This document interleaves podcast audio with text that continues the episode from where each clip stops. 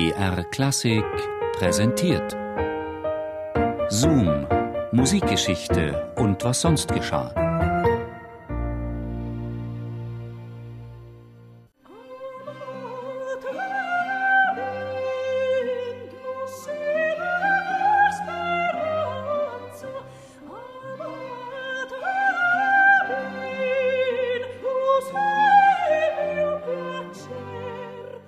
Anna Girard ist eine Sängerin, eine begnadete Sängerin. Antonio Vivaldi lernt sie bei seinem Engagement in Mantua kennen. Wie und wo genau, das ist nicht überliefert, aber das Mädchen muss einen tiefen Eindruck bei ihm hinterlassen haben. Denn Vivaldi nimmt sie und ihre Schwester sofort mit nach Venedig, um sie im Ospedale della Pietà weiter auszubilden. Anna. Sie wird nicht nur Vivaldis beste Schülerin, seine bevorzugte Sängerin. Anna ist wohl auch mehr, seine Muse, vielleicht sogar seine Geliebte? Das wäre kein Problem, wenn Vivaldi nicht auch Priester gewesen wäre.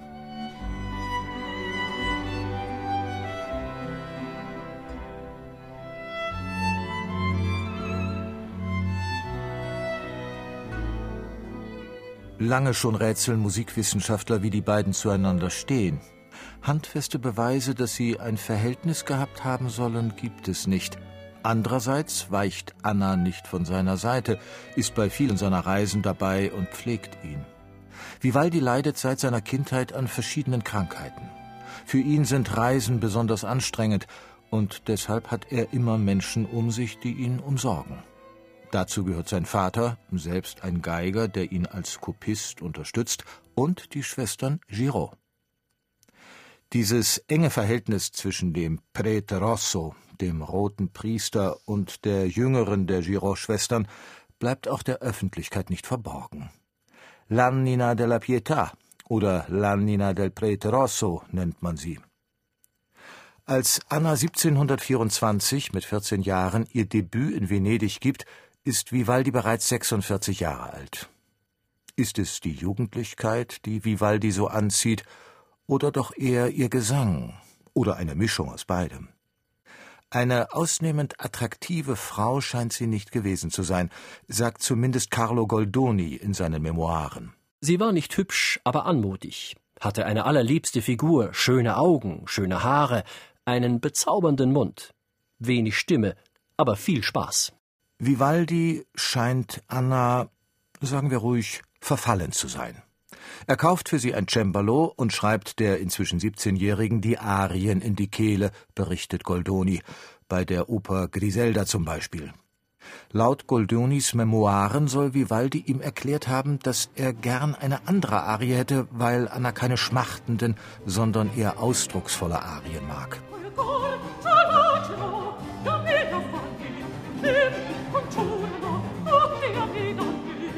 Die enge Liaison mit Anna Giraud bringt Vivaldi viel Ärger ein.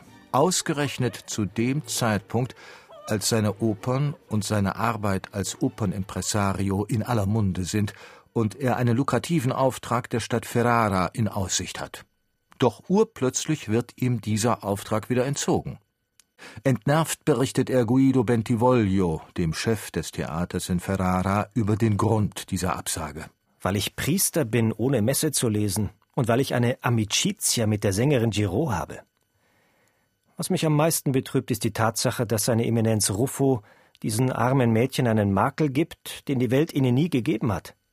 Vor 14 Jahren sind wir zusammen in die meisten Städte Europas gereist und überall wurde ihr Anstand bewundert. Und ich kann es auch von Ferrara sagen. Alle acht Tage beichten und kommunizieren sie. Eine Amicizia habe er mit Anna Giraud, schreibt Vivaldi. Doch was bedeutet das? Eine Freundschaft oder doch mehr, ein Verhältnis, eine Liebschaft. Anfang 1738 erlässt Kardinal Ruffo ein Verdikt, das Geistlichen jegliche Teilnahme an öffentlichen Vergnügungen untersagt. Bentivoglio, der Vivaldi gerne an sein Theater in Ferrara engagiert hätte, versucht Kardinal Ruffo umzustimmen. Vergeblich. Vivaldi ist darüber sehr enttäuscht. Er habe doch zweimal in den Privatgemächern des Papstes in Rom gespielt. All das zähle wohl nichts, wettert er in seinem Brief und fügt hinzu. Ich wohne niemals im gleichen Hause mit den Schwestern Giraud. Die bösen Zungen können sagen, was sie wollen. 1740 wird Vivaldi schließlich bei der Inquisition angezeigt. Er hat in einer Gesellschaft beim spanischen Gesandten gespielt, Anna am Cembalo begleitet, und zwar bis drei Uhr nachts. Es schickt sich nicht für einen Priester an privaten Serenaden teilzunehmen und dann noch bis in die frühen Morgenstunden. Für Vivaldi aber sind diese privaten Konzerte eine zusätzliche Einnahmequelle jenseits des Ospedale und den Opernaufträgen. Bis zu Vivaldis Tod 1741 weicht Anna Giraud nicht von seiner Seite. Sieben Jahre später will sie heiraten, den Conte Antonio Maria Zanardi Landi, einen Witwer. Dazu reicht sie ein Gesuch ein, in dem sie ausführlich ihren Lebensweg beschreibt.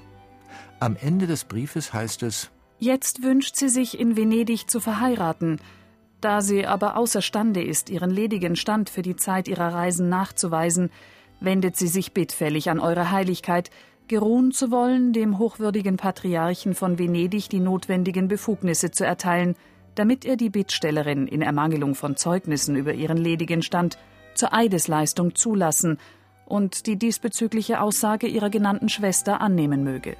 In dem ganzen Brief kein Wort über Antonio Vivaldi, den Priester, Geiger und Komponisten, mit dem sie 22 Jahre zusammengearbeitet hat aber für sie scheint es jetzt wohl besser, diese Verbindung nicht zu erwähnen. Die Gerüchte um eine Liaison zwischen ihr und dem Priester Vivaldi, sie sind selbst sieben Jahre nach Vivaldis Tod noch nicht vergessen. Vielleicht, weil es doch mehr als nur Gerüchte waren.